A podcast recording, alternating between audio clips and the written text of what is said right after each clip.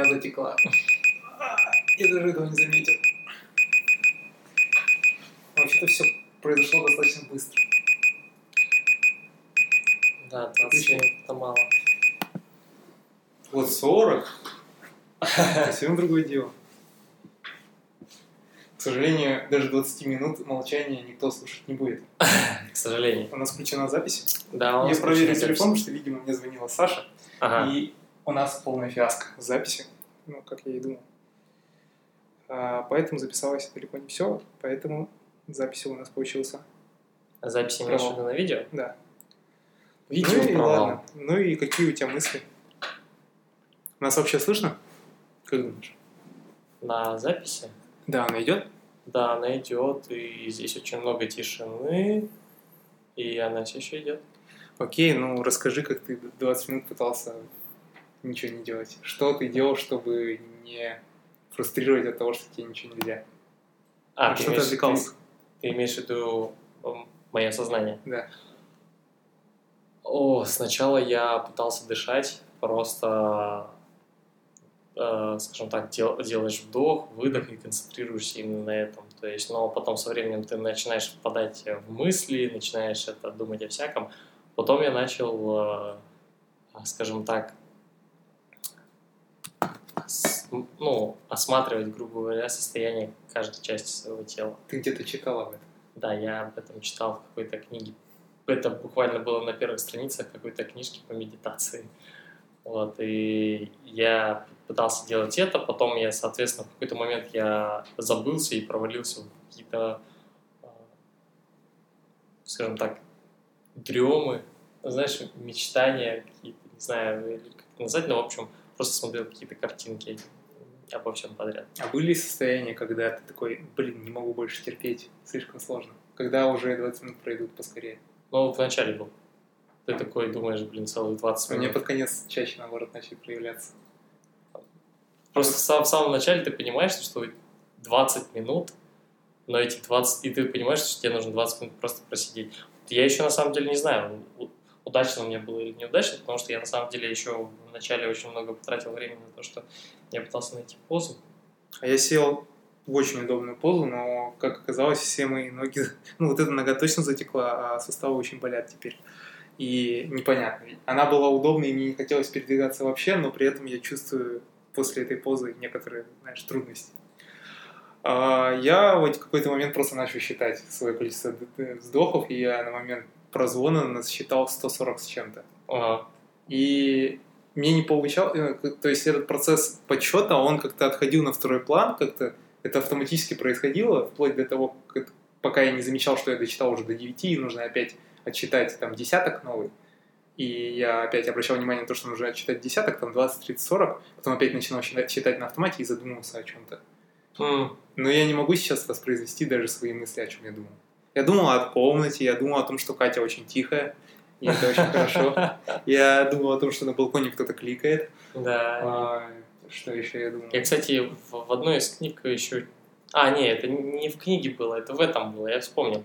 Я помню, пробовал приложение Headspace, и- там были вот эти разные техники, одна из которых э, это э, переживание того, что происходит с твоим телом, потом Мгм. ты начинаешь внимание переключать на шумы, которые со стороны, то есть там я слушал э, буквально вытяжку, слушал кликанье, слушал там что-то капало на улице.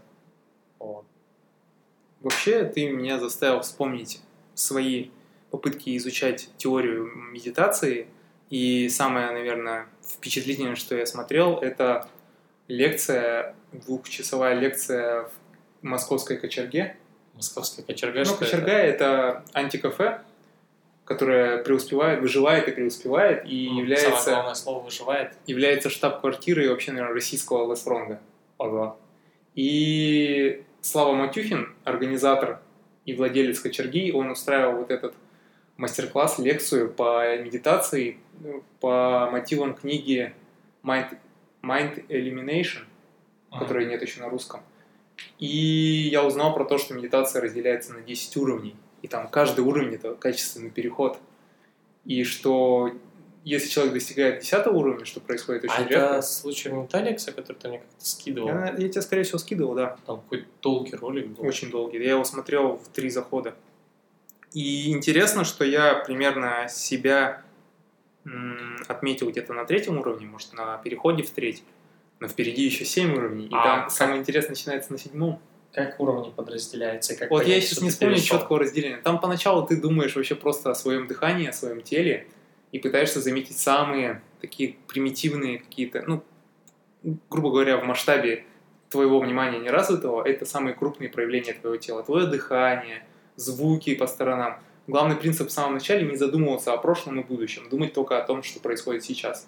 Даже если звук произошел секунду назад, не нужно его вспоминать. Нужно думать только о нем тот момент, когда он звучит. Мгм. Это самые вот такие началы, э, самые, самое введение. Азы, да.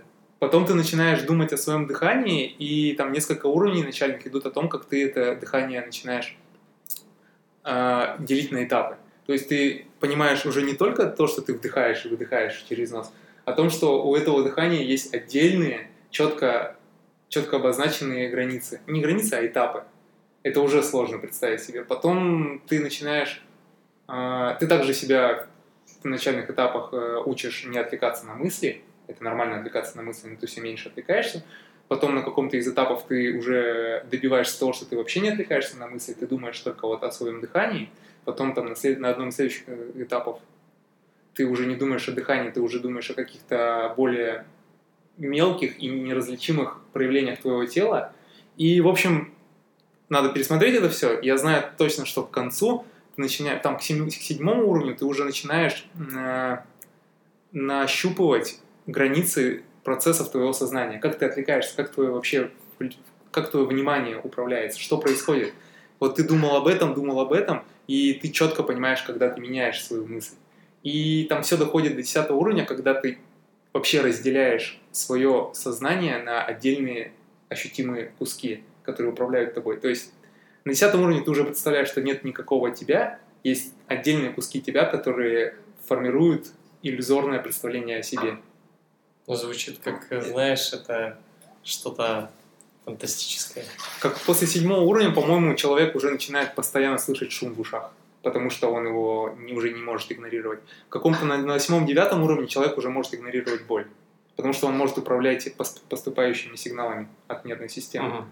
А, и после седьмого уровня уже остановиться сложно, потому что ты не можешь, ты уже начинаешь испытывать этот шум, э, и начинаешь испытывать некоторые а, сайд-эффекты, ну, Мгм. то есть побочные Какие? эффекты.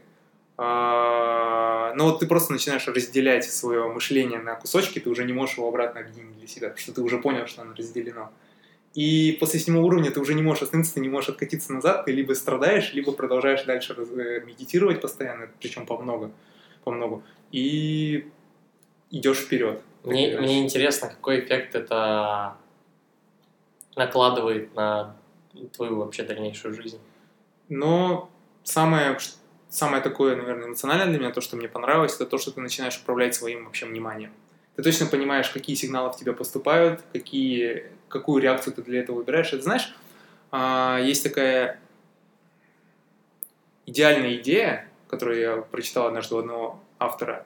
Во-первых, а, мы не, не выбираем нашу, наши мысли. Наши Мгм. мысли, они происходят после того, как происходит, там, за минимум 250 миллисекунд после того, как произошел какой-то эмоциональный, эмоциональное решение нашего мозга. То есть Мгм. мозг сначала решает, а потом мы уже домысливаем, что мы сделали. И вот это, вот это уже какие-то последние э, итоговые этапы медитации, это уже близко к тому, что ты начинаешь думать до того, как осмысливать то, что у тебя, какая у тебя будет реакция до того, как эта реакция наступит. Э, Есть э, широко известный пример, когда буддийский монах э, совершил самосожжение во время медитации. мгм, Есть записи даже. мгм. Это, это что-то, конечно, фанатично дикое, но говорится о том, что он мог управлять своими ну, просто ощущением боли. Самое забавное, что есть у этого записи, это очень противно смотреть. Противно? Почему? Ну, потому что человек горит и при этом медитирует. В какой-то момент уже видно, что он, короче, на локоть падает, ну, и потом обратно встает, но он не горит. Ага. И это ужасно. Представляешь, какую агонию он в этот момент должен использовать, испытывать? И испытывает ли он ее на самом деле, непонятно. Интересно, на самом деле. Забавно. Может ли это быть постановкой, я не знаю, но как бы это широкий, широко известный случай в массовой культуре, и даже его процитировали в этих. Это, А, конечно, плохая ссылка, но хранителях. Мне, мне больше интересно, зачем он это сделал. А это была акция протеста против э, Китая, который там Гималай притеснял. Я не знаю эту ситуацию. Это М, как- понятно. Это то, то же самое, что я знаю о Иерусалиме с Палестиной, но не знаю, что происходит. Поэтому Ну да. такая ситуация. Вот. Но это то, что было... Это то, что можно рассказать о медитации. Я думаю, мой удел это оставаться на третьем уровне и, и все. На самом деле, а, вот эти эффекты, которые ты описал Ага. и которые происходят на более высоких уровнях, наверное, знание этого мотивирует тому, чтобы пытаться добраться до этих уровней. Вообще-то есть еще точка зрения, как бы Слава Матюхин пытался объяснить медитацию именно с точки зрения того, что точно доказуемо, и с точки зрения того, что можно объяснить с точки зрения науки. Мгм. с точки зрения. А, и получается так, что медитация это либо путь к просветлению, либо путь к сумасшествию. Потому что на самом деле то, что описывает автор этой книги, нельзя точно понять, является ли это истиной или это все продукт сознания, какой-то рационализации, какой-то сверх. Где рационализация чего? Ну, типа, что со мной что-то происходит, и я все это объясняю таким образом. М, Со мной там э, такие эффекты. И нету, по-моему, до сих пор нет случаев, чтобы делали какое-нибудь МРТ исследование для просветленного человека, который добился там 9-10 уровня. По-моему, таких исследований нету. Об этом говорил Слава в том числе. мгм. И вообще таких людей мало известно, потому что этим людям нет смысла о себе вообще говорить. Они Мгм. там, э, не знаю, что они осознают, они осознают, наверное, все, как наркоманы. И им нету вообще никакой, никакой мотивации об этом трубить. Есть человек, который написал про эту книгу, он там а, американец, по-моему, который просветлен, не знаю, просветлен он или нет, но он описывает все эти процессы. Что за книга? Mind Illuminated. Mind Illuminate. Да, надо бы ее прочитать хотя бы на английском, хоть Да. что-то усвоить. Вот Но- такие вот интересные истории. Да, это, но это что касается медитации. Мгм. Я думаю, стоит нам обсудить, что касается нашего проекта в дальнейшем будущем. Да, у нас были такие планы. А, В общем-то, возможно, это последний выпуск. А, В самом худшем случае для меня это самый последний выпуск вообще. Если мы не вернемся к этому. То Да. есть, у- по сути, проект уходит в Гибернацию. гибернацию, гиб- в такой глубокий сон. Но гибернация подразумевает, что мы когда-нибудь проснемся. То есть Да. проект когда-нибудь проснется. Ну, как бы должен. Ну Мгм. да, по-хорошему. Либо он изменит форму, либо он просто продолжится Вообще, места, на котором Связано это с тем, что Мартинсон, Володя, Мартын а, переезжает в Петербург, и непонятно, что там будет. И было бы здорово, если бы Санч продолжал развитие этого проекта в одиночку, но это тоже сложно мне представить, по крайней мере. Это тяжело, но можно. Может попробовать. Ну, может быть, нам поможет Леша, который хотел как раз-таки этим заняться. Он хотел взять франшизу. Леша? Леша. Что значит взять франшизу? Но он хотел, пом- в тот момент, когда я уеду, хотел тебе уже помогать с этим проектом, стать, так сказать, ведущим.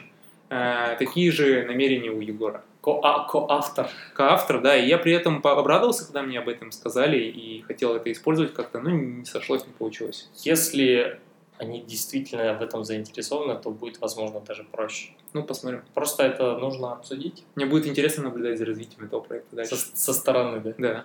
Со стороны всегда, кстати, интересно, да, согласен. Еще скоро мы устраиваем последние проблемы белых идей. Это будет скоро, непонятно когда. Это и будет во второй половине августа. во второй половине августа. Это будет, по-моему, в этаже. И мы не будем смотреть конференцию Стеда, мы будем просто рассказывать что-то Да, от себя. это будет уже выступление, и мы расскажем о батарейках. Да, мы расскажем о батарейках. Все, это этого достаточно для начала. Да, батарейки Duracell, как, как их выбрать, что лучше. Какие у нас еще обзоры.